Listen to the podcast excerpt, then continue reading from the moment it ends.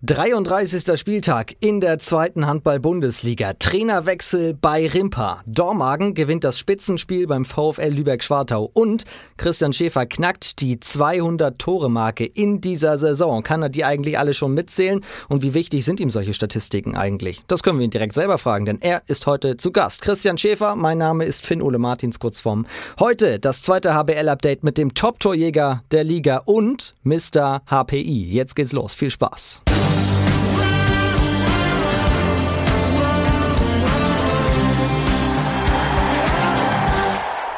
Hi Christian. Hi, grüß dich. Freue mich sehr. Servus und frohe Pfingsten, müssen wir sagen. Ja, dir auch. Dankeschön. Vielen Dank. Wie geht's dir? Wie hast du das Wochenende genießen können? Ihr hattet ja schon Freitag das Spiel. Ja, mir geht's soweit gut. Äh, wir hatten jetzt auch am Wochenende frei. Äh, entsprechend habe ich die Zeit mit meiner Familie genutzt. Gestern noch ein paar Einkäufe erledigt, ähm, mit den Kindern ein bisschen draußen gewesen heute auch, je nachdem wie das Wetter eben mitgemacht hat, war ja doch äh, ja, ein Wechsel zwischen Sonne und Regen dann teilweise. Oh, auch in Bietigheim, obwohl es eigentlich ja in so einer wunderschönen Region gelegen ist. Ja, also zumindest teilweise Regen, aber insgesamt können wir uns, glaube ich, nicht beschweren über das Wetter hier. Ja. Und was macht der Körper nach dem Spiel in, in Rimpa? Ja, der Körper wird natürlich nicht besser mit zunehmendem Alter nach so einem Spiel, aber insgesamt geht es mir soweit gut und ähm, ja, so ein freies Wochenende schadet da ja auch nicht. Erzähl mal ganz kurz, wie war das Spiel? War ja sehr erfolgreich, nicht nur für dich, sondern insgesamt auch für euch. Ja, ich denke, dass wir, dass wir insgesamt ein gutes Spiel gemacht haben, äh, sind auch gut reingekommen, haben relativ früh dann auch mit ein paar Toren geführt. Ähm, ja, dann sind wir, glaube ich, mit plus sechs in die Halbzeit oder so. Ähm, Rimpa kam dann entsprechend nochmal mit ordentlich Dampf aus der Halbzeit. Das konnten wir dann abwehren und ja, ich denke letztendlich das Spiel dann auch souverän gewinnen.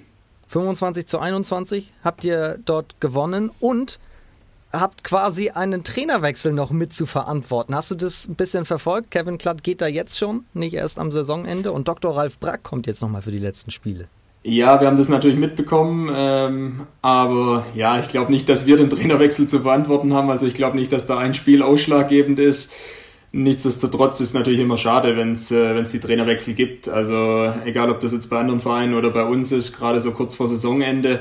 Aber die Verantwortlichen in Rimpa werden sicherlich ihre Gründe da gehabt haben. Und ähm, ja, mehr kann ich dazu auch nicht sagen, weil ich es einfach nicht weiß, was da die Hintergründe sind. Großer Name auf jeden Fall, der jetzt nochmal in der zweiten HBL für die letzten Spieltage da an der Seitenlinie steht. Wir schauen nochmal auf das Wochenende und was noch so passiert ist neben eurem Spiel. Wir kommen gleich noch zu den Statistiken, die ich eben schon im Intro auch angemerkt habe, die dich dann betreffen. Was hast du denn am Wochenende noch so von den Ergebnissen verfolgt? Klassische Frage. Hat dich etwas überrascht? Ja, also die Ergebnisse habe ich natürlich verfolgt. Also ähm, das mache ich jedes Wochenende natürlich. Äh, überrascht hat mich, dass Elbflorenz äh, in Wilhelmshaven die Führung noch aus der Hand gegeben hat.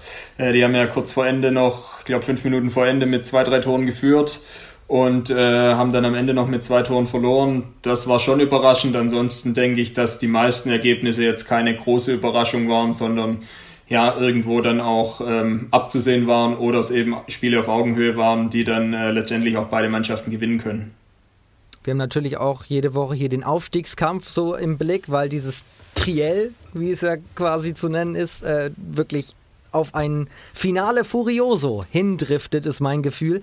Gommersbach eigentlich spielfrei am Donnerstag aber Tabellenführung geholt. Auch ein schönes Foto gab es da. Müsst ihr mal reinklicken auf äh, Instagram zur zweiten HBL, da haben wir das nochmal repostet. Dann Lübbecke nachgezogen, über Nacht Tabellenführer gewesen. Am Sonntag dann Hamburg wieder nachgezogen. Was glaubst du, wer hat am Ende die besseren Nerven und auch den längeren Atem? Ja, ist natürlich schwierig zu beurteilen. Ähm, das hängt natürlich wirklich jetzt noch an ein, zwei Spielen. Also meine Favoriten äh, sind aber, denke ich, Hamburg und ähm, Lübecke.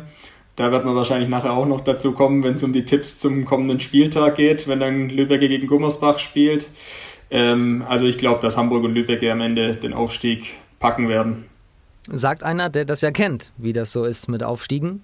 Was geht da jetzt, glaubst du, in den, in den Köpfen der drei Teams vor, bei den einzelnen Spielern? Du hast diese Situation ja auch erlebt. Ja, also ich denke, dass der volle Fokus eben auf jede Trainingseinheit und auf jedes, jedes Spiel ist. Also wenn man dann so dabei ist und so drin ist in diesem Aufstiegskampf, dann dreht sich letztendlich immer alles nur um das nächste Spiel, um, um diesen Aufstieg. Und äh, ja, ich glaube, dass das eben der Hauptpunkt ist. Kann man das wirklich machen? Also sich wirklich nur auf die nächste Aufgabe fokussieren? Oder ich stelle mir das immer so vor, aber ich bin halt auch nicht in diesem täglichen Trainingsbetrieb drin. Aber dass da auch so ein bisschen das große Ganze immer im Hinterkopf ist? Ja, im Hinterkopf ist es sicherlich. Also das, äh, das kann man nicht abstreiten. Aber es ist natürlich schon so, dass man eben weiß, dass in jedem Spiel dann auch ähm, der Aufstieg weg sein kann. Deswegen überlegt man nicht, was ist jetzt nächste Woche für ein Spiel oder übernächste Woche, sondern äh, man fokussiert sich wirklich auf die aktuelle Woche, bereitet sich da auf den Gegner vor, schaut eventuell noch äh, Videos dann zusammen mit der Mannschaft oder auch individuell, je nachdem, welche Position man auch spielt und wie wichtig einem das selber ist, sage ich mal, beziehungsweise wie wichtig das für die eigene Leistung ist. Und dann ähm, ja, kann man das dann, denke ich, schon ganz gut hinbekommen. Und die Jungs sind ja in den drei genannten Vereinen auch alles Profis und auch viele gestandene Spieler. Und ich denke, dass die, dass die das dann auf jeden Fall können. Also wir halten schon mal fest, Christian Schäfer sagt, Hamburg und TuS N Lübbecke gehen hoch. Ja. Du hast vor gut einem Jahr einen Steckbrief ausgefüllt. In der Bietigheimer Zeitung habe ich den noch gefunden. Und da war auch eine Frage, diese Schlagzeile würde ich gerne mal über mich in der Bietigheimer Zeitung lesen. Und deine Antwort lautete, die SG BBM etabliert sich in der Bundesliga. Und jetzt habe ich auch vor der Saison gedacht, eigentlich spielt ihr um den Aufstieg mit. Warum seid ihr jetzt nur in der Zuschauerrolle? Ja, schwierige Frage natürlich. Ähm, also die Schlagzeile würde ich natürlich gerne dann nächstes Jahr lesen, aber es ist so, dass wir, dass wir natürlich einfach extrem schwer in die Saison gekommen sind. Ähm, wir hatten dann das Pech, sage ich mal auch, eine der ersten Mannschaften zu sein mit Corona, dann Quarantäne mit relativ vielen Spielern, die dann auch betroffen waren. Ähm, dann wieder Neustart. Ähm, ja, wir sind einfach mit der Situation, wie sie sich allerdings auch für viele Teams letztendlich im Laufe der Saison dargestellt hat, äh, am Anfang nicht so gut klargekommen. Und dann hatten wir schon eine Phase, wo wir wieder so auf dem, auf dem Weg nach oben sind und äh, haben es dann einfach nicht geschafft, das zu, ja, zu konservieren und dann letztendlich auch diese, diesen Flow beizubehalten, um dann die Siege zu holen, um oben dran zu bleiben. Jetzt sind wir ja wieder aktuell auf einem ganz guten Weg. Und ähm, ja, wir haben einfach zu viele Punkte liegen lassen, schon in den ersten 20 Spielen, sage ich mal, um dann ganz oben dabei zu sein. Das muss man ganz klar sagen. Schlagzeile kann ja noch kommen. Dann wie du sagst. Irgendwann nächstes Jahr. Das ist der Plan, die nächsten Jahre auf jeden Fall. Vor allem, wenn du von Flow sprichst, das trifft ja jetzt auch trotzdem gerade wieder auf dich zu. Du hast mit den Toren 1, 2, 3, 4, 5, 6, 7 und 8 gegen Rimpa die 200-Tore-Marke geknackst, steht jetzt bei 203. Wie wichtig sind dir solche Marken? Verfolgst du das überhaupt oder nimmst du das nur so als ja, netten Nebeneffekt mit? Ja, also die Marken selber verfolge ich tatsächlich nicht so. Also es ist schon eher so, dass ähm, dass man natürlich schon schaut, gerade als Außen, wie die Statistiken sind, Wurfquote, ähm, Tore letztendlich. Aber ja, das Wichtigste ist, dass ich, dass ich da tatsächlich der Mannschaft helfen kann und das kann ich dann eben meistens dann, wenn die Mannschaft mich gut einsetzt und ich relativ viele Tore mache. Über solche Statistiken reden wir aber auch jetzt, denn es geht jetzt um dich. Im Hauptteil dieses Podcasts heute zu Gast Christian Schäfer von der SG BBM Bietigheim. Wenn wir nochmal zurückkommen auf jenen Steckbrief, den ich gerade zitiert habe, da hast du auch ein Tier angegeben. Wenn ich ein Tier sein müsste, wäre ich am liebsten welches? Was hast du da gesagt? Das weiß ich tatsächlich gar nicht mehr. Was habe ich denn gesagt? Gepard. Ja gut, ich denke, die Erklärung liegt ja dann wahrscheinlich auf der Hand. Können gut springen, sind schnell. Eigentlich alles Attribute, die auch zu einem eigentlich sehr guten Außen passen. So als Gepard kann man ganz gut als Außen spielen, glaube ich, ne? Ja, ich denke schon. Weiß nicht, wie es mit dem Werfen funktioniert, aber ähm, Springen und, und Laufen bzw. Sprinten würde sicher gut funktionieren. Weißt du, wie schnell du auf 100 Metern bist? Also ich weiß, dass ich im Abi eine Zeit von 11,7 hatte. Nicht verkehrt. Aber das war natürlich handgestoppt. Also da weiß man natürlich nie genau, wie das dann passt, aber also ich bin seitdem nie schneller gelaufen, wo es gestoppt wurde, zumindest. Jetzt, das, das klingt jetzt sehr gemein, aber ohne Wertung, wann hast du Abitur gemacht? 2008. 2008. Und sogar da, und jetzt werden wir ernst, hast du schon das Bietigheim-Trikot getragen? Ja, das ist richtig. Ich bin 2007 nach Bietigheim gekommen. Das ist wirklich Wahnsinn. Also Kinder, die 2007 oder später geboren sind, kennen keine SG ohne Christian Schäfer. Ja, das wird dann wohl so sein. Also ich weiß nicht, ob sie es am Anfang wahrgenommen haben, aber eher nicht, aber ansonsten hast du da recht, ja. Wie soll das jemals gehen, eine Bietigheimer Mannschaft ohne dich? Also die Trennung, das, das ist ja nicht vorstellbar. Ja gut, ich denke, dass das schon irgendwie weitergehen würde oder wird. Also letztendlich ähm, geht es ja immer weiter, wenn, wenn irgendwelche Spieler, die lange in den Vereinen sind, dann auch den Verein verlassen. Also von dem her glaube ich, dass die SG auch irgendwann, wenn ich nicht mehr da sein sollte, da ganz gut aufgestellt ist. Warum ist das so eine gute Symbiose? Kann man überhaupt von Symbiose sprechen? Ja, also für mich passt einfach das Gesamtpaket in Bietigheim. Ähm, meine Familie kommt hier aus der Region. Ähm, Bietigheim ist ein ambitionierter Verein, wie du vorher auch gesagt hast. Wir sind ja auch schon aufgestiegen zweimal. Ähm, das heißt, wir sind auf dem Weg zumindest, beziehungsweise sind eine Mannschaft, die sich da irgendwo zwischen zweiter und erster Liga bewegt. Und äh, ja, entsprechend passen die sportlichen Ambitionen da von der SG und von mir ganz gut zusammen.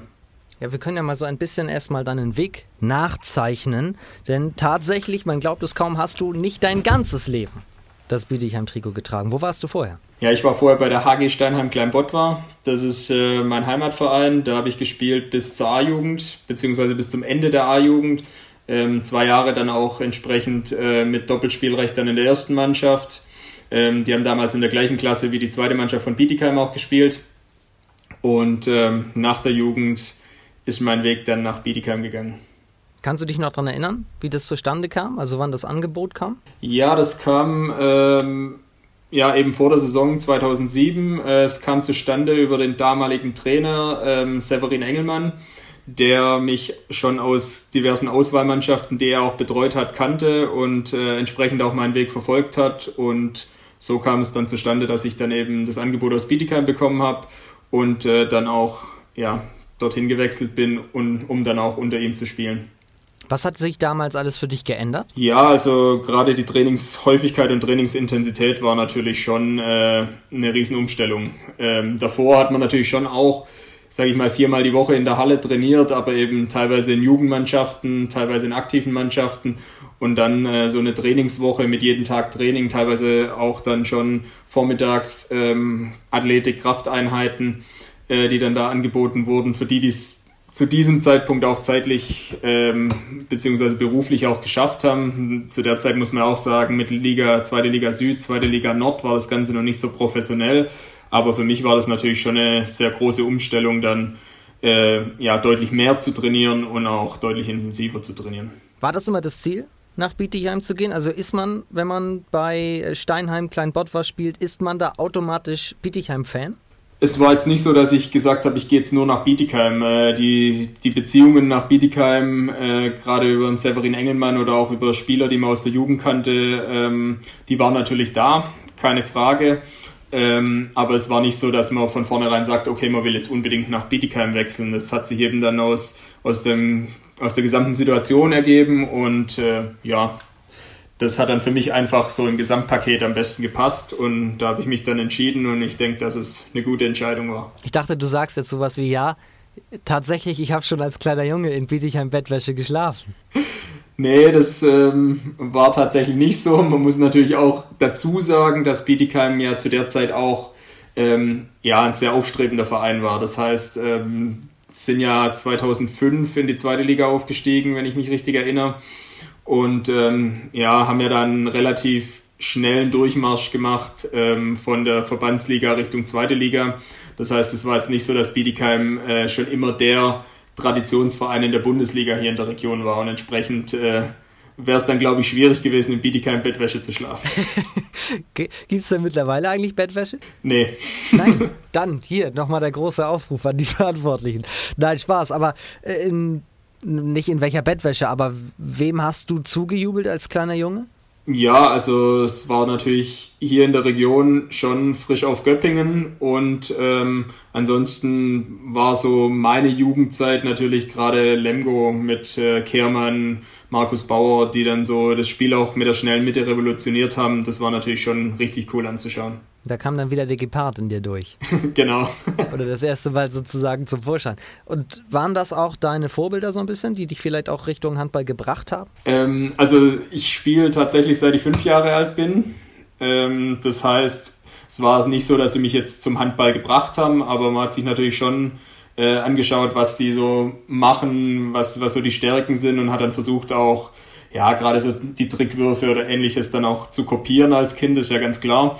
Und äh, entsprechend ähm, geprägt wäre jetzt übertrieben, finde ich, aber man hat natürlich schon geschaut, weil es durch ihre Leistungen dann schon einfach Vorbilder waren. Warum ist der fünfjährige Christian damals zum Handball gekommen? Äh, ja, ich muss tatsächlich sagen, äh, bei uns im Dorf ähm, gibt es nur Handball. Ähm, meine Eltern haben, haben schon Handball gespielt, ähm, habe aber parallel auch äh, noch im, im Nachbardorf bzw. in der Nachbarstadt äh, eine gewisse Zeit lang Fußball gespielt und äh, habe da beides eben parallel gemacht eine Zeit lang. Fußballposition, wobei gibt es da schon Positionen? wenn man so jung äh, Ja, ich habe schon so offensives Mittelfeld Stürmer gespielt. Und das kommt dir jetzt, wenn Jung gegen Alt bei der SG gegeneinander spielt, inwiefern zugute? Ja, ich glaube, dass, äh, dass meine fußballerischen Fähigkeiten ganz in Ordnung sind ähm, und die der anderen Spieler bei Alt auch. Bei Jung würde ich das jetzt nicht bei jedem sagen. Entsprechend kommt uns das zugute, wenn wir Jung gegen Alt spielen. Wer ist denn so Torschützenkönig da eigentlich? Ja, Torschützenkönig ist relativ schwierig. Also tatsächlich verteilen sich die Tore bei uns ganz gut.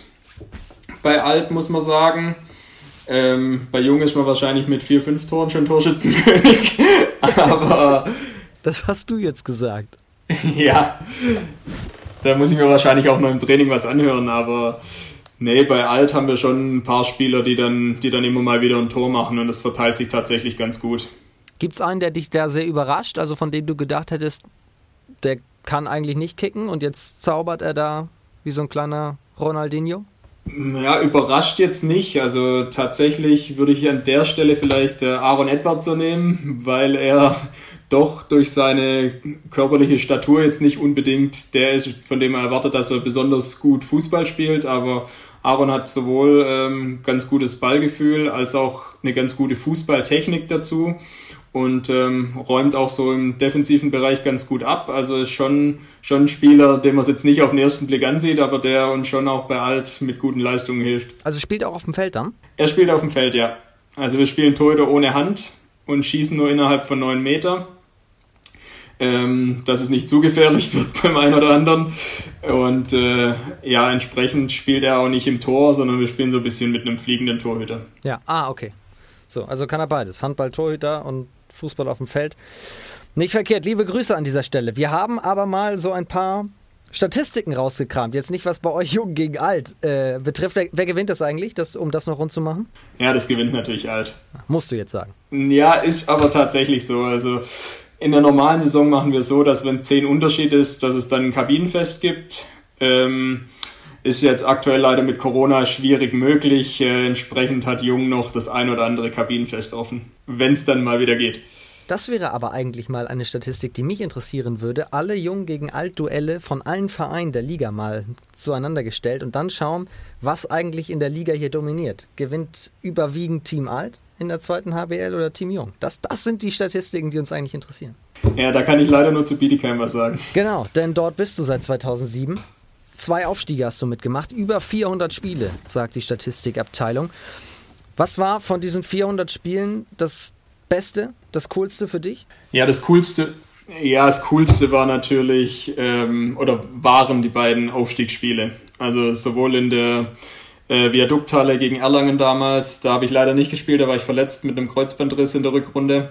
Ähm, und dann auch gegen Emstetten, als wir dann das zweite Mal aufgestiegen sind. Und äh, ja, da lief es bei mir persönlich dann auch ganz gut. Ich konnte auf dem Feld stehen, äh, war geile Stimmung, es war irgendwie schon so alles angerichtet und wir haben es dann an dem Spieltag auch geschafft und das war dann schon mega cool.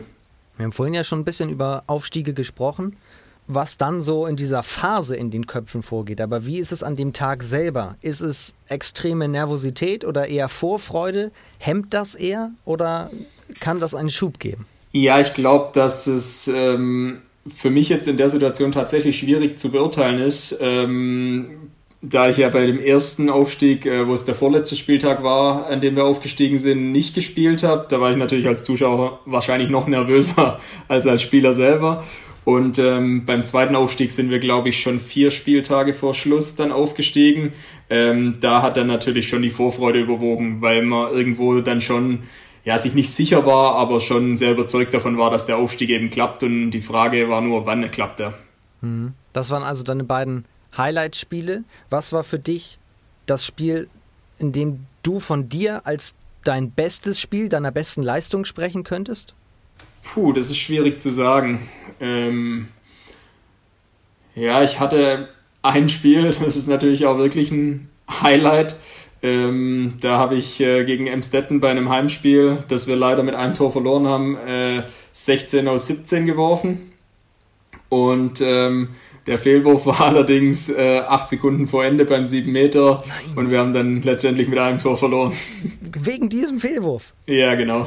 Und dann sind die 16 Tore am Ende auch egal, oder? Dann sind die egal. Rein objektiv ist natürlich sicherlich eines der besten Spiele gewesen von mir. Ähm, aber ja, so ein richtiges Highlight-Spiel, dass ich jetzt sage, ich habe mal irgendwann 20 Tore gemacht oder irgendwas, hatte ich jetzt nicht. Ähm, was natürlich das coolste Erlebnis war, war das ähm, der Auswärtssieg da in der ersten Liga gegen Hannover, beziehungsweise in Hannover, als wir die Parade von Domenico Ebner haben, fünf Sekunden vor Ende und mir der Ball in die Hände fällt und Hannover ohne Torhüter ist und ich aus der eigenen Hälfte dann zum Sieg treffe. Also das war so im Spiel so der emotionalste Moment. Das erinnere ich auch tatsächlich noch. Und Hannover hat gedacht, das gibt's nicht. Die haben gedacht, sie sind am falschen Ort zur falschen Zeit. So ein bisschen. Haben gedacht, dass sie ist versteckte Kamera. Ja, und ich war halt genau zum richtigen Zeitpunkt am richtigen Ort und habe den Ball dann bekommen. Also ja, ja war schon war schon cool, weil es für uns einfach unerwartet war. Das war so diese, diese Gesamtsituation auch. Wir sind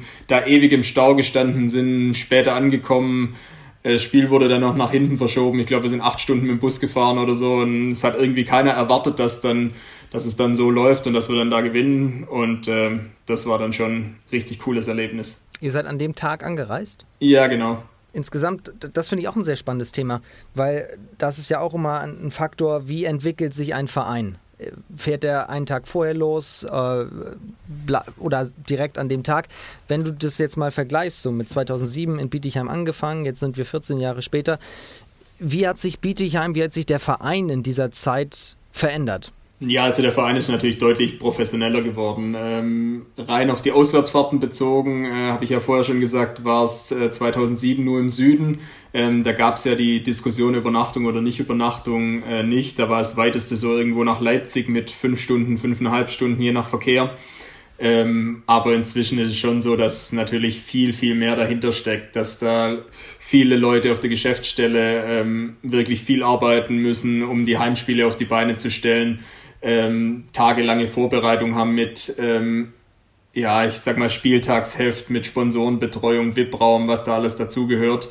Und ähm, ja, ich glaube, dass man da schon viel, viel professioneller eben geworden ist über die letzten Jahre. Ja, da, da pusht so ein, oder was heißt da pusht, aber da tut ja so ein Bundesliga-Aufstieg auch nochmal sein Übriges, oder? Da bist du ja auch quasi schon gezwungen, als Verein, der sowieso sich in einer positiven Entwicklungsphase befindet, den sowieso breiter aufzustellen. Ja, das definitiv. Also so ein Aufstieg hilft da natürlich auf jeden Fall nochmal. Und gerade in unserem Fall mit dem, ja, dann auch direkten Wiederabstieg leider, ähm, war es dann eben so, dass man auch gesehen hat, wo, wo es noch, wo kann man dann nochmal nachjustieren und es hat dann auch wieder mit dem Aufstieg geklappt und ja, nach dem zweiten Aufstieg war es ja dann leider so, dass wir im Endspiel gegen Gummersbach mit dem Unentschieden ähm, leider abgestiegen sind und äh, man hat aber deutlich gesehen, dass wir, dass wir deutlich näher dran waren, als wir das eben beim ersten Mal waren. Wie gehst du mit solchen Erlebnissen dann um? Wie, inwiefern kann man die verarbeiten? Ja, am besten kann man die eigentlich mit, mit Familie und, und Freunden verarbeiten. Auch gerade wenn es dann, wenn es dann Leute sind, die eben nicht unbedingt den extremen Bezug zum Profihandball haben, wenn man einfach dann mal den Kopf frei kriegt, äh, über andere Themen spricht. Und ähm, ja, das hilft dann auf jeden Fall dabei. Vor allem überlege ich gerade, wenn man so lange da ist, bedeutet einem das ja noch mal ein bisschen mehr. Das soll jetzt nicht heißen, dass es anderen Spielern nichts bedeutet, auf gar keinen Fall. Aber wenn man wirklich so lange das Trikot trägt, eigentlich die ganze Profikarriere, dann hat das ja nochmal eine viel größere Wucht. Ja, klar. Also das ist, Bietigheim ist letztendlich mein Verein und ähm, wenn man dann wegen einem Tor in die zweite Liga absteigt, ähm, davor wirklich die, die engen Spiele, die man dann gewinnen musste, auch gewonnen hat, dann war das natürlich extrem bitter und das hing uns natürlich auch eine Zeit lang nach. Also das muss man ganz ehrlich sagen. Äh, hat man dann auch irgendwo ein bisschen mit in die neue Saison genommen, in der wir dann schlecht gestartet sind, auch denke ich, ist auch vielleicht normal.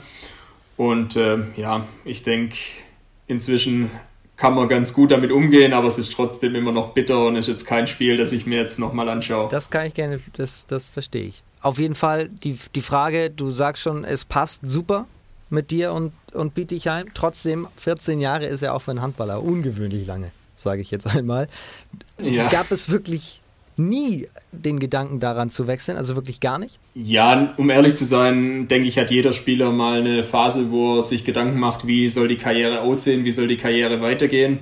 Und ähm, da gab es natürlich den einen oder anderen Gedanken. Es gab auch natürlich mal das ein oder andere Gespräch in einer, in einer Phase meiner Karriere mit, mit einem Verein oder mit Vereinen auch aus der ersten Liga.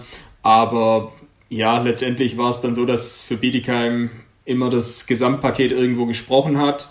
Und ähm, ja, dass ich dann mich letztendlich auch immer dann entschieden habe, in Bietigheim zu bleiben. Und wie gesagt, dann über 400 Spiele gemacht. Man stellt sich ja, wenn so eine Karriere losgeht, auch gerne mal vor, wie das so verlaufen könnte. Oder man träumt so ein bisschen. Hast du dir jemals erträumt, dass du mal so viele Spiele auf diesem Niveau für Bietigheim machst? Tatsächlich ähm, habe ich mir das nicht erträumt. Also man weiß ja nie, wie so eine Verletzung, äh, Verletzung, ja, wie so eine Saison auch mit Verletzungen äh, durchgeht, beziehungsweise so eine Karriere mit den Verletzungen durchgeht. Und äh, deswegen ist es einfach dann so eine Zahl, die irgendwo surreal ist. Und da macht man sich als junger Spieler keine Gedanken, sondern man will einfach sich erstmal in der Mannschaft etablieren, äh, will dann irgendwo Erfolg haben und alles andere ergibt sich dann über die Jahre dann von selber, denke ich. Wenn du mal so ein bisschen zurückdenkst, also eben an diese Zeit 2007, was waren da die größten Herausforderungen, um dich da zu etablieren? Ja, also die Situation war so, dass ich ähm, als dritter Rechtsaußen dazugekommen bin ähm, und dann die erste halbe Saison äh, in der ersten Mannschaft komplett trainiert habe, aber bei den Spielen in der zweiten Mannschaft dabei war. Und äh, dann hat sich in der Rückrunde einer der Rechtsaußen verletzt. Da bin ich da so zu meinen ersten Profi-Einsätzen gekommen, habe dann, glaube ich, 15 Spiele oder so gemacht, natürlich mit relativ geringen Einsatzzeiten. Und ähm, ja, zur kommenden Saison war es dann eben aber so, dass ich dann eben als Nummer zwei eingeplant war und dann habe ich es entsprechend wohl nicht so schlecht gemacht, wenn ich gespielt habe. Ja, das kann man so bestätigen. Und läuft immer noch. Es läuft immer noch. Da kommen wir aber gleich noch zu. Hattest du damals auf der Position Vorbilder? Ähm, nicht speziell. Also es gibt jetzt kein Vorbild, wo ich sage, der war mein absolutes Vorbild. Aber klar, es gibt natürlich schon immer die Spieler, die in der Bundesliga da etabliert sind, die entsprechend auch gute Leistungen bringen. Ähm, da schaut man natürlich schon, was machen die besonders und äh, versucht es dann irgendwo zu adaptieren. Wer war damals der beste Rechtsaußen für dich? Ja, zu der Zeit 2007 ähm, natürlich auch schon Deutschland Florian Kehrmann. Hm. Und jetzt? Jetzt schwierig. Also es gibt, gibt wirklich viele gute Rechtsaußen. Ähm,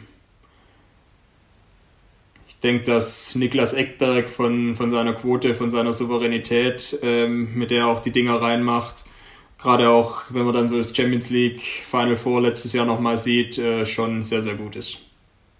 Weltweit auch? Ja, ich würde schon so auch, auch weltweit sagen. Also letztendlich spielen ja die, die besten Spieler dann auch in Europa und ähm, da hat man ja schon auch bei so einem Final Four gesehen, dass er da absolut zu den Besten gehört. Ja, definitiv. So, das bringen wir jetzt mal runter. Zweite HBL.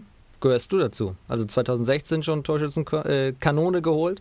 Und jetzt bist du auf bestem Wege wieder dahin. 203 Treffer, obwohl du gerade schon gesagt hast, du führst jetzt nicht die Strichliste selber und sagst, ich setze mir eine Marke. Hast du dir noch nie eine Marke gesetzt, wie viele Tore du gerne werfen würdest in einem Jahr? Nee, habe ich tatsächlich noch nie gemacht. Also ist dann ja, wie gesagt, auch davon abhängig, äh, wie viele Bälle kommen, wie viele sieben Meter werden letztendlich äh, von der Mannschaft erarbeitet. Und ähm, ja, mein Ziel ist jetzt nicht 250 Tore zu machen und auf Platz 7 zu landen, sondern mein Ziel ist eigentlich, mit der Mannschaft erfolgreich zu sein und auch um den Aufstieg mitzuspielen. Und deswegen ist es da weniger wichtig, ob ich jetzt 30 Tore oder 50 Tore mehr oder weniger mache, sondern äh, es wäre schön, wenn wir einfach die Spiele gewinnen. Ja. Und das stimmt aber auch, je mehr Tore du wirfst, desto wahrscheinlicher wird wiederum der Sieg. Deswegen ganz stumpf mal gefragt, was ist eigentlich dein Rezept? Ja, ich glaube, dass es inzwischen auch äh, schon die gewisse Erfahrung ist. Also ich glaube, dass ich ein ganz gutes Handgelenk habe, dass ich ja, viele Wurfvarianten habe und wenn ich da die richtigen Entscheidungen treffe zwischen den Wurfvarianten, dann glaube ich, dass es ganz gut funktioniert. Das macht man ja irgendwann intuitiv. Aber wenn ich jetzt ein sehr junger Rechtsaußen, wie du damals beispielsweise wäre, und ich komme jetzt auf dich zu und sage erstmal, Herr Schäfer, kann ich ein Autogramm haben? Klar. Und dann, Herr Schäfer, hast du einen Tipp für mich? Was würdest du mir sagen? Ja, erstmal würde ich ihm sagen, dass er ruhig Chris zu mir sagen kann.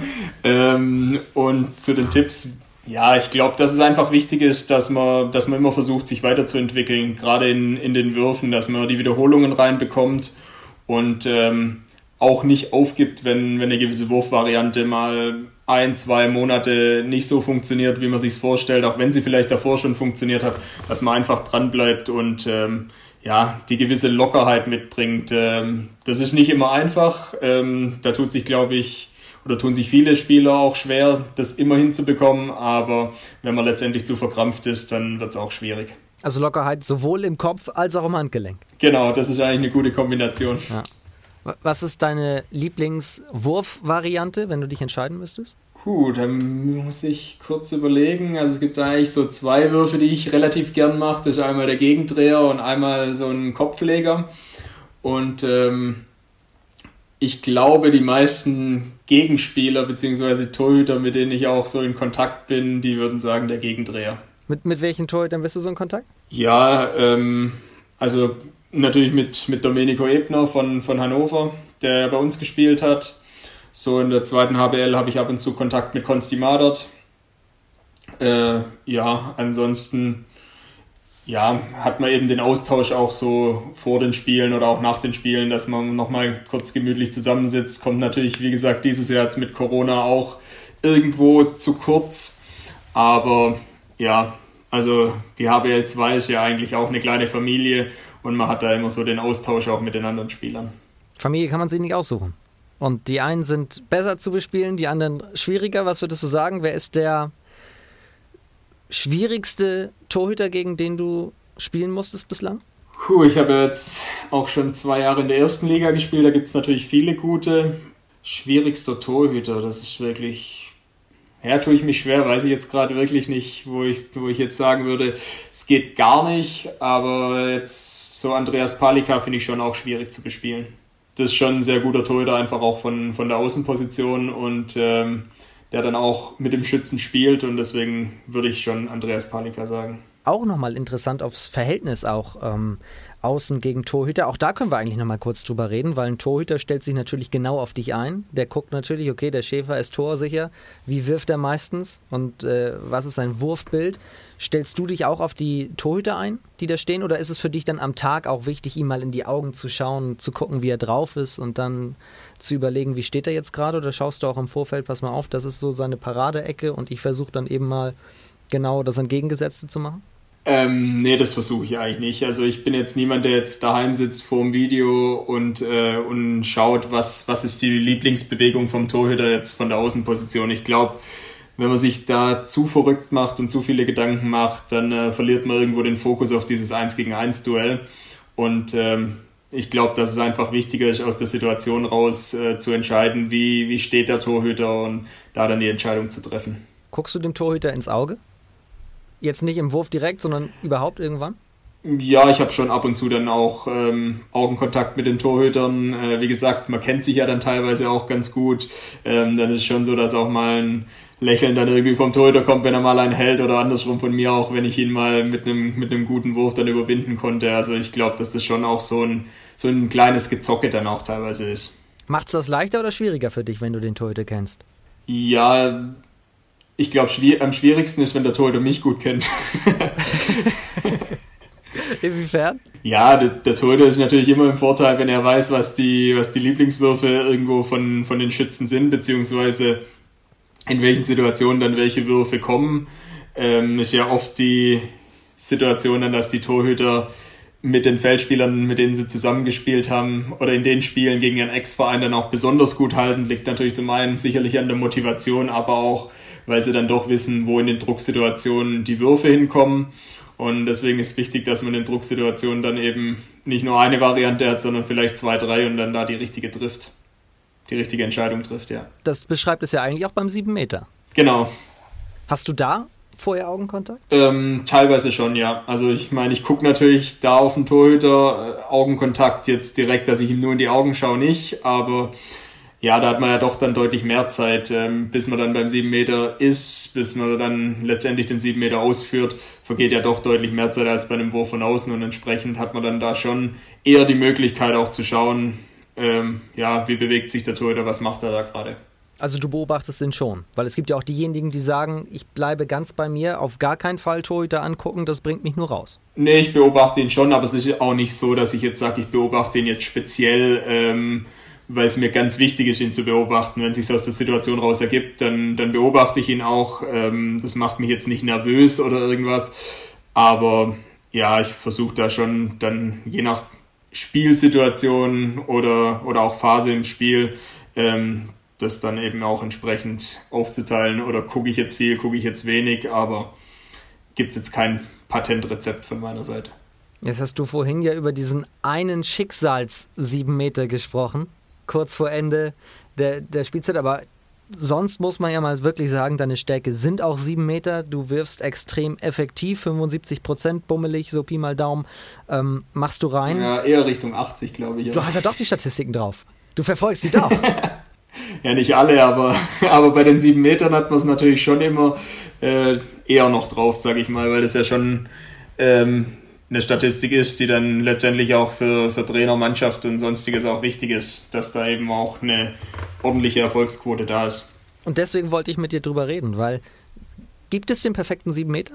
Ich glaube nicht, dass es den perfekten 7 Meter gibt, ähm, weil es immer abhängig ist von der, von der Stellung des Torhüters. Ähm, steht er weit vorm Tor, steht er ähm, irgendwo nur zwei Meter vor dem Tor. Und ähm, ja, dementsprechend muss man da auch die, die Varianten dann anpassen. Jetzt habe ich dich im Vorgespräch ja schon mal so ein bisschen gefragt, so wie wirfst du sieben Meter, was ist da so deine Paradedisziplin? Auch da hast du gesagt, mag ich eigentlich gar nicht so viel sagen und äh, verraten, weil es ja vielleicht auch Torhüter dazu. Aber vielleicht so ein, zwei Tipps hier auch nochmal. Wieder an den kleinen äh, jungen Finn Ole, der das Autogramm gerade gekriegt hat. Ja, ich glaube, ganz wichtig ist, dass man ähm, sich nicht vornimmt, wo man hinwirft.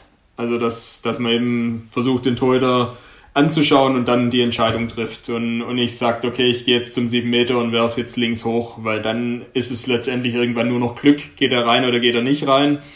Und äh, in Kombination dazu ist es natürlich einfach wichtig, dass man die Ruhe hat, dann auch im letzten Moment den Wurf zu ändern oder ja, dann doch vielleicht den geraden Wurf durchlaufen zu lassen und nicht noch zu ziehen oder sonst irgendwas.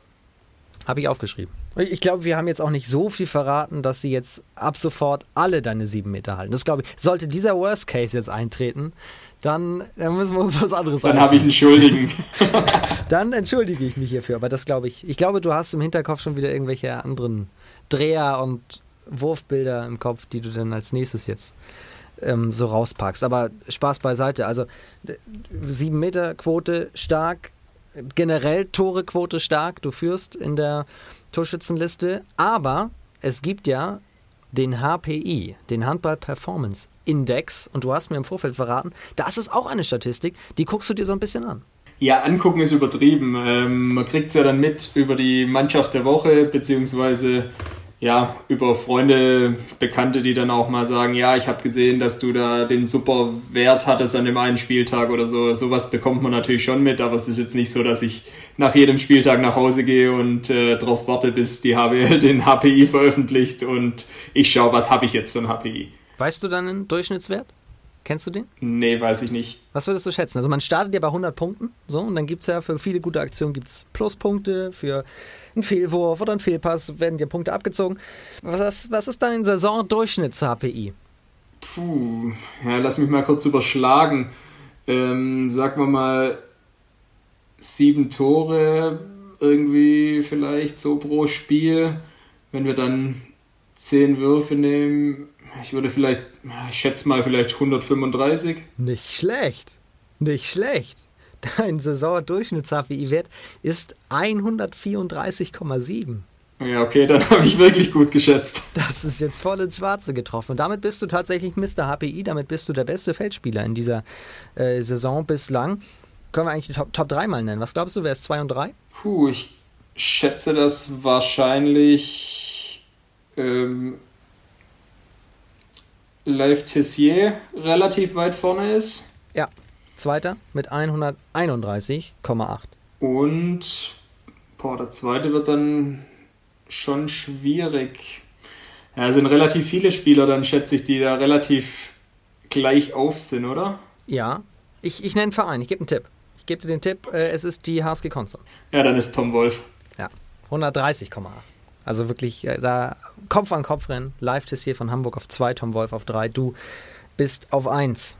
So, jetzt habe ich mir noch eine mega Überle Überleitung hier aufgeschrieben. Okay, ich bin gespannt. Bist du, wenn man sich diese ganzen tollen Statistiken, jetzt komme ich, ich weiß, ich komme hier immer mit Statistiken und so weiter, aber trotzdem, es zeugt ja von einer fantastischen Saison, die du da spielst und da wird mir auch jeder Handballfan der zweiten HBL recht geben.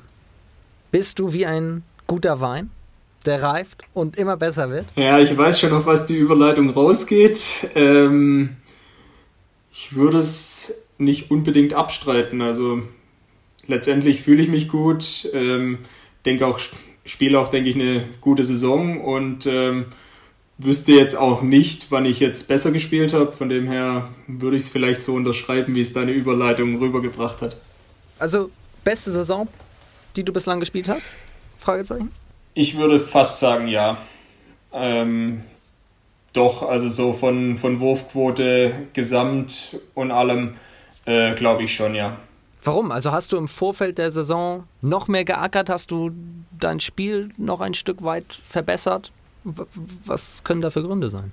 Ja, ich habe jetzt nicht, nicht mehr und nicht weniger gemacht als, als in den Jahren davor. Ich glaube, dass schon ein Grund ist, dass, ähm, dass man das Ganze mit dem Handball doch teilweise gerade außerhalb äh, der Trainingseinheiten und der Spiele ein bisschen entspannter sieht. Ähm, wenn man dann mit der, viel mit der Familie macht. Und äh, dadurch, dass bei uns jetzt äh, im Dezember auch das zweite Mal Nachwuchs kam, ähm, glaube ich, dass das schon ein Punkt ist, wo ich, wo ich einfach einen Ausgleich habe und ähm, mich nicht immer irgendwo mit dem Kopf im nächsten Training, in, im nächsten Spiel befinde, sondern auch einfach mal abschalten kann. Okay, das heißt, wenn du sagst, man muss im Kopf eben auch locker sein, nicht nur im Handgelenk, dann ist das auch deine wichtige Stütze, dass du eben zur Ruhe kommst und abgelenkt wirst. Ja, das würde ich auf jeden Fall so sagen. Denn am Ende ist es nur Handball. Das ist ja auch das Schöne. Aber es ist eben Handball. Ja, es ist eben Handball, ja. Also ganz so locker sieht man es dann natürlich auch nicht immer, das ist keine Frage. Ähm, aber wie gesagt, man muss einen guten Mittelweg finden zwischen der Anspannung und dann auch der Lockerheit. Die Mischung macht's. Die Mischung. Wie komme ich von da jetzt zum Wein? Ich weiß es nicht. Ähm, aber bevor wir dahin kommen, auch das ja ein sehr, sehr spannendes Thema. Wer dich kennt oder wer auch Bietigheim logischerweise verfolgt, weiß das ja auch, wie da die Connection ist. Aber wir sind ja hier nicht irgendein Podcast. Wir sind ja auch der kritische Investigativ-Podcast. Wir wollen nicht nur loben. Ich muss auch kritisch nachfragen. Kann Christian Schäfer noch besser werden? Wo hat er noch Potenzial? Ja, definitiv kann man immer noch besser werden. Also gibt immer noch die Möglichkeit, die, die Wurfquote ein bisschen nach oben zu, zu bekommen mit einem ein oder anderen oder mit dem einen oder anderen Erfolg, sage ich mal, im Abschluss mehr, aber ansonsten, ja, schwierig zu sagen, glaube ich, wenn man, wenn man jetzt wie ich dann irgendwo äh, 33 ist und, und sagt dann, ja, ich muss mich noch in dem und dem und dem Bereich jetzt unbedingt extrem verbessern, dann wird es, glaube ich, einfach schwierig. Also ich denke, dass es wirklich in dem Alter dann Kleinigkeiten sind, ähm, in der Verletzungsprophylaxe, äh, Krafttraining und Physiotherapie, alles was da dazugehört, ähm, ist es schon wichtig, dann äh, mehr zu machen als in jungen Jahren. Ähm, aber ich sehe jetzt keinen Bereich, wo ich jetzt sage, da muss ich mich jetzt unbedingt verbessern. Wir hatten letzte Woche Tobias Schwolo hier von Wilhelmshaven, der erzählt hat, als er jetzt äh, verletzt war, hat er eine kurze Auszeit genommen und ist ans Mikrofon gewechselt und hat die Heimspiele von Wilhelmshaven auf Sportdeutschland TV kommentiert. Wenn du jetzt, angenommen, also dreimal auf Holz klopfen, dass das nicht passiert, aber angenommen, du sagst jetzt, ich habe auch mal Bock zu kommentieren und würdest Christian Schäfer kommentieren müssen. Wie würde Christian Schäfer Christian Schäfer kommentieren? Schwierige Frage. Also tatsächlich ähm, hatte ich nach äh, meiner Corona-Infektion äh, Ende November dann die Anfrage im Heimspiel, in dem ich nicht spielen konnte, ähm, ob ich da als Co-Kommentator dabei sein will. Ähm, aber ich finde es einfach schwierig, die eigene Mannschaft zu kommentieren und äh, dann ist es wahrscheinlich noch schwieriger, sich selber zu kommentieren. Ja, stimmt. Ah, jetzt, jetzt hast du dich gut aus der Affäre gezogen. ich glaube, du wärst begeistert. Jetzt zum eigentlichen Thema, zum wichtigen Thema. Wir waren beim Wein. Wie sieht für alle, die es nicht so ganz verfolgen, aus deine Beziehung zum Wein? Ja, also meine Eltern ähm, haben ein Weingut und äh, entsprechend habe ich, ja, hört sich jetzt blöd an, eine enge Beziehung zum Wein. Heißt jetzt nicht, dass ich jeden Tag hier extrem viel Wein trinke. Das ist dein Erfolgsgeheimnis. Jetzt kommt, jetzt kommt's raus. Jetzt, jetzt kommen wir langsam der Sache näher. Ja, nee, aber entsprechend äh, habe ich natürlich schon eine enge Beziehung, beziehungsweise ein enges Verhältnis zum Wein, weil es eben äh, der Hauptberuf meiner Eltern ist. Nach der Saison darf man sich ja dann auch so auf eine tolle Saison ein Glas genehmigen. Wird es dann Weiß oder Rotwein? Es wird Weißwein. Aber die, die bauen beides an? Sie bauen beides an. Ähm, allerdings ist Ende der Saison ja im Sommer, da passt das mit dem Weißwein dann auch deutlich besser. Hast du recht. Lieblich, süß, trocken? Was ist für dich das Beste? Ähm, tatsächlich trocken. Ähm, hängt auch damit zusammen, dass meine Eltern nur trockene Weine anbauen. Ah, okay. Ähm, ja, ist ja traditionell hier in Württemberg dann eher so, dass trockene Weine angebaut werden und entsprechend würde ich dann auf den trockenen zugreifen. Das ist Tradition tatsächlich. Also da wird sogar nach Region gegangen und oder wovon hängt das ab? Wer trocken anbaut und wer nicht? Ja, es ist natürlich jetzt nicht in Stein gemeißelt, aber es, ist, gibt schon so die, die Gebiete, äh, in denen dann die jeweiligen Sorten dann auch äh, entsprechend mehr vertreten sind, beziehungsweise eine gewisse Anbauart, ob jetzt eher süß ähm, oder eher trocken. Und äh, das gibt es dann schon so. Hier bei uns in der Region wird eher trockener Wein angebaut. Und der muss ja irgendwann, wenn er angebaut wird, auch geerntet werden. Bist du da auch am Start bei der Weinlese? ja, da muss ich ehrlich sein. Ähm, als ich jünger war, war ich natürlich deutlich mehr am Start. Ähm, ich glaube, das letzte Mal war ich vor vorletztes Jahr dabei. Und wie, wie läuft das ab? Also wie lange dauert das? Ist man da mehrere Tage beschäftigt oder ein Nachmittag und dann kann man schon anstoßen? Wie läuft das ab? Ja, ein, Nachm ein Nachmittag, da würden sich meine Eltern, glaube ich, freuen. Nee, das ist dann schon ein Zeitraum, der sich über, über zwei, drei, vier Wochen zieht äh, in dem man natürlich nicht jeden Tag äh, bei der Weinlese ist, aber ja, so in den zwei Hauptwochen, sage ich jetzt mal, schon so viermal die Woche dann rausgeht und dann morgens um 7.30 startet und ja, je nachdem, wie viel ähm, A-Fläche dann auch bearbeitet werden, ähm, kann es dann sich schon auch mal bis 15, 16 Uhr ziehen.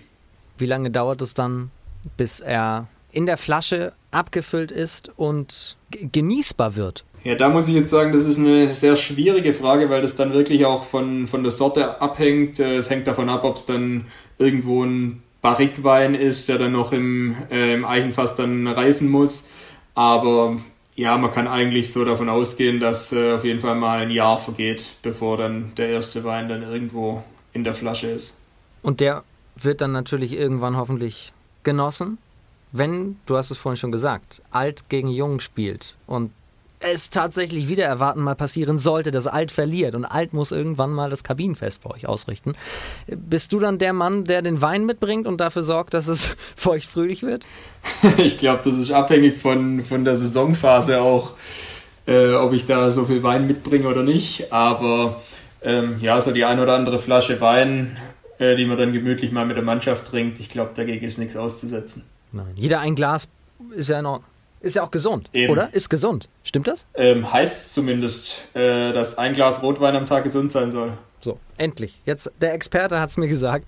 Das ist jetzt fast schon wissenschaftlich hier abgesegnet. Spaß beiseite. So, immer alles in Maßen, logischerweise. Du hast eben gesagt, die, die Mischung macht's. Ich glaube, das trifft sich auch hier ganz gut, oder? Ich denke auch, ja.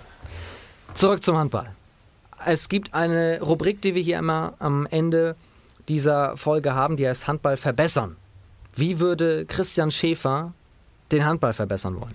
Ja, da haben wir natürlich auch im Vorfeld äh, schon mal kurz gesprochen. Ähm, der Klassiker ist ja die 7 gegen 6 Regel.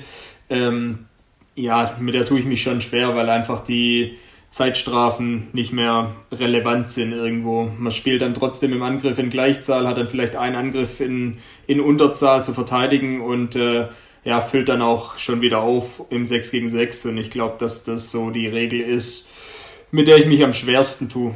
Also nicht nur das 7 gegen 6 in Überzahl, sondern generell auch das Torwart rausnehmen und dann Gleichzahl haben bei, bei Zeitstrafen. Ja, das stört mich sogar tatsächlich äh, mehr als das 7 gegen 6 im, im normalen Spiel. Also so im 7 gegen 6 im normalen Spiel hat die Abwehr immer noch irgendwo zumindest den gewissen Vorteil, dass sie ähm, ja das leere Tor vor sich hat und der Druck dann irgendwo beim Angriff liegt, die richtige Entscheidung äh, zu treffen.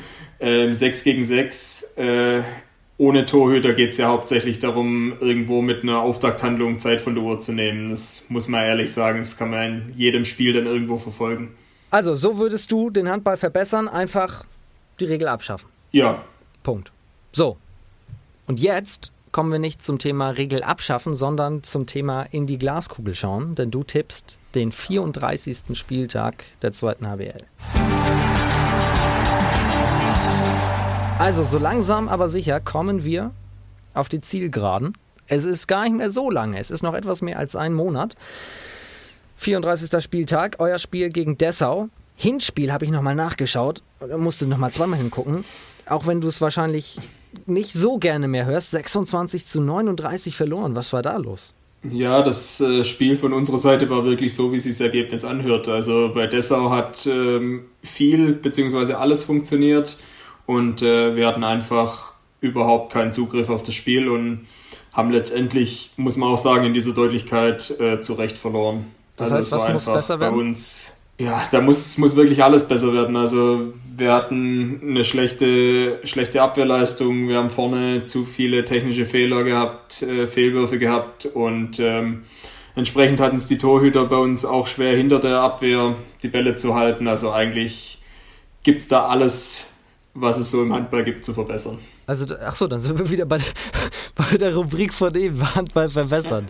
ja, gut, da waren ja eher die Regeln gemeint und nicht unser Spiel. Also. Das stimmt auch wieder. Das Spiel findet am Samstag statt, 19.30 Uhr. Du tippst überraschenderweise was? Ein Heimsieg für Bietigheim natürlich. Aber, und das müssen wir auch nochmal sagen, im Hinspiel von den 26 geworfenen Toren warst natürlich du auch wieder bester Torschütze, hast 9 von 10 Toren erzielt gegen Dessau da im Hinspiel. So, um die Statistik auch nochmal rauszupacken, wenn wir hier schon so viele Zahlen heute haben, mit denen wir um uns werfen. Der Spieltag beginnt aber schon am Freitag um 19 Uhr mit dem TV Hüttenberg, der den VfL Lübeck-Schwartau empfängt. Was tippst du da? Tippe ich auf einen auf Auswärtssieg von äh, Bad Schwartau. Dann wieder in Anführungsstrichen normalen Trikots, haben ja an diesem Wochenende in Gelb gespielt, haben den DAB-Pokal Erfolg von vor 20 Jahren gefeiert. Dann Dormagen nach dem Sieg gegen Schwartau, jetzt zu Hause gegen Wilhelmshaven. Wilhelmshaven, hast du schon gesagt, zwei Punkte geholt, jetzt gegen Elflorenz. Ja, glaube ich, dass Dormagen das Spiel gewinnt. Ähm, spielen sehr konstant die Saison eigentlich und äh, spielen eine gute Saison. Ich glaube, dass die zu Hause gewinnen. Und dann kommen wir zu meinem Lieblingsspiel an diesem Wochenende. Es ist wirklich der Kracher der Kracher. Da werden wir nächste Woche auch noch ausführlich drauf sprechen. Und jetzt meine Frage an dich: Ist das schon Vorentscheid?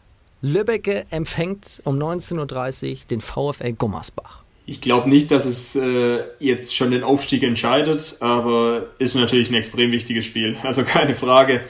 Ähm, Habe ich mich ja vorhin schon dazu geäußert mit meinen zwei Aufsteigern und äh, deswegen sage ich Heimsieg Lübecke weil aber bei dir ja auch Lübecker aufsteigt, ist es vielleicht doch schon vorentscheidend. Kann es natürlich sein, ähm, aber ja, wie gesagt, in der Liga kann viel passieren und äh, da reichen dann ein, zwei schlechte Tage, um den Vorsprung dann auch, den sie dann hätten, wieder abzugeben. Also Freitagabend, 19.30 Uhr, TuS Nettelstedt-Lübbecke gegen den VfL Gummersbach. Dann, Freitag 20 Uhr, Hamburg gegen Eisenach. Das gewinnt Hamburg. Samstag Emstetten in Aue. Äh, sag ich Heimsieg Aue. Die sind gut drauf zurzeit und deswegen glaube ich, dass die das Heimspiel gewinnen. Bietigheim gegen Dessau haben wir schon besprochen. Dann noch Großwallstadt gegen Fürstenfeldbruck. Glaube ich, dass Großwall, äh, Großwallstadt das Ding zu Hause gewinnt. Und last but not least, Elbflorenz Dresden zu Hause gegen Ferndorf. Puh, ist schwierig zu tippen. Also Ferndorf extrem gut aus der Quarantäne zurückgekommen. Florenz jetzt verloren, aber ich glaube, äh, Florenz will da Wiedergutmachung nach den zwei Minuspunkten in Wilhelmshaven und entsprechend gewinnen sie zu Hause. Das sind die Tipps von Christian Schäfer. Wenn ihr das auch so seht oder komplett anders, ihr kennt das Spiel, klickt euch zu Instagram auf die Seite der zweiten HBL. Da fragen wir auch jede Woche am Spieltag, wer gewinnt heute eigentlich. Und dann könnt ihr vorher eure Mannschaft unterstützen und mit abstimmen.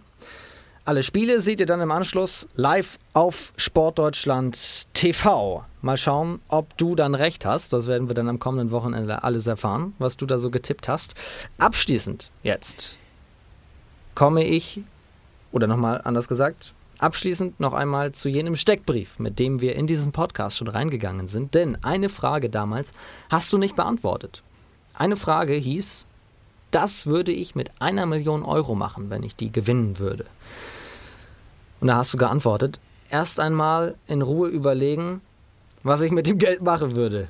Was würdest du machen, wenn du bei, bei Günter Jauch sitzt und eine Million Euro gewinnst? Ja, ich glaube, ich würde tatsächlich ganz klassisch äh, ein Haus kaufen oder bauen hier in der Region. Weil, ja, da ist zwar die Frage, ob da eine Million reicht bei den Immobilienpreisen aktuell, aber ähm, ich glaube, es wäre ein ganz gutes Startkapital. Stimmt, ja. Und Reisen? Bist du so ein, ein, ein Urlaubstyp? Also ich gehe tatsächlich äh, schon gerne in Urlaub, bin aber auch gerne zu Hause. Also es ist nicht so, dass ich jetzt sage, ich muss jetzt äh, in jeder freien Minute irgendwo hin verreisen. Ähm, aber sonst so im Sommer mal ein paar Tage an Strand, ans Meer, irgendwo Entspannungsurlaub, das gefällt mir schon sehr gut. Im Winter ist tatsächlich noch schöner, habe ich äh, zwei, dreimal gemacht, äh, dass ich dann über Silvester weg war in der Winterpause. Und äh, da im Warmen, das hat schon was auf jeden Fall. Aber irgendwann, um es dann ganz rund zu machen, muss auch die Safari kommen, damit du mal von Angesicht zu Angesicht die Geparde triffst. genau, nicht nur irgendwo im Zoo. so, genau der oder die Geparde werden beeindruckend sein, ob der Statistiken, wenn Sie diesen, äh, wenn Sie diesen Podcast hören. Ich hoffe, dass Sie es tun und ich hoffe, ihr hattet auch ganz viel Spaß an diesem Podcast mit Christian Schäfer aus Bietigheim. Herzlichen Dank für deine Zeit. Sehr gerne. Dankeschön. Hat mir sehr, sehr viel Spaß gemacht, äh, mit dir ein bisschen über, ja, nicht nur Geparde zu sprechen, sondern über die Rechtsaußenposition und die Saison von Bietigheim. Ich hoffe, ihr hattet genauso viel Spaß. Wenn ja, lasst gerne ein Abo da, klickt nächste Woche wieder rein. Jeden Montag neu natürlich die Folge vom zweiten HBL-Update bis zum Saisonende ziehen wir das Ding natürlich auch durch. In diesem Sinne, habt eine gute Woche, kommt auch gut durch selbige und passt auf euch auf. Liebe Grüße und tschüss.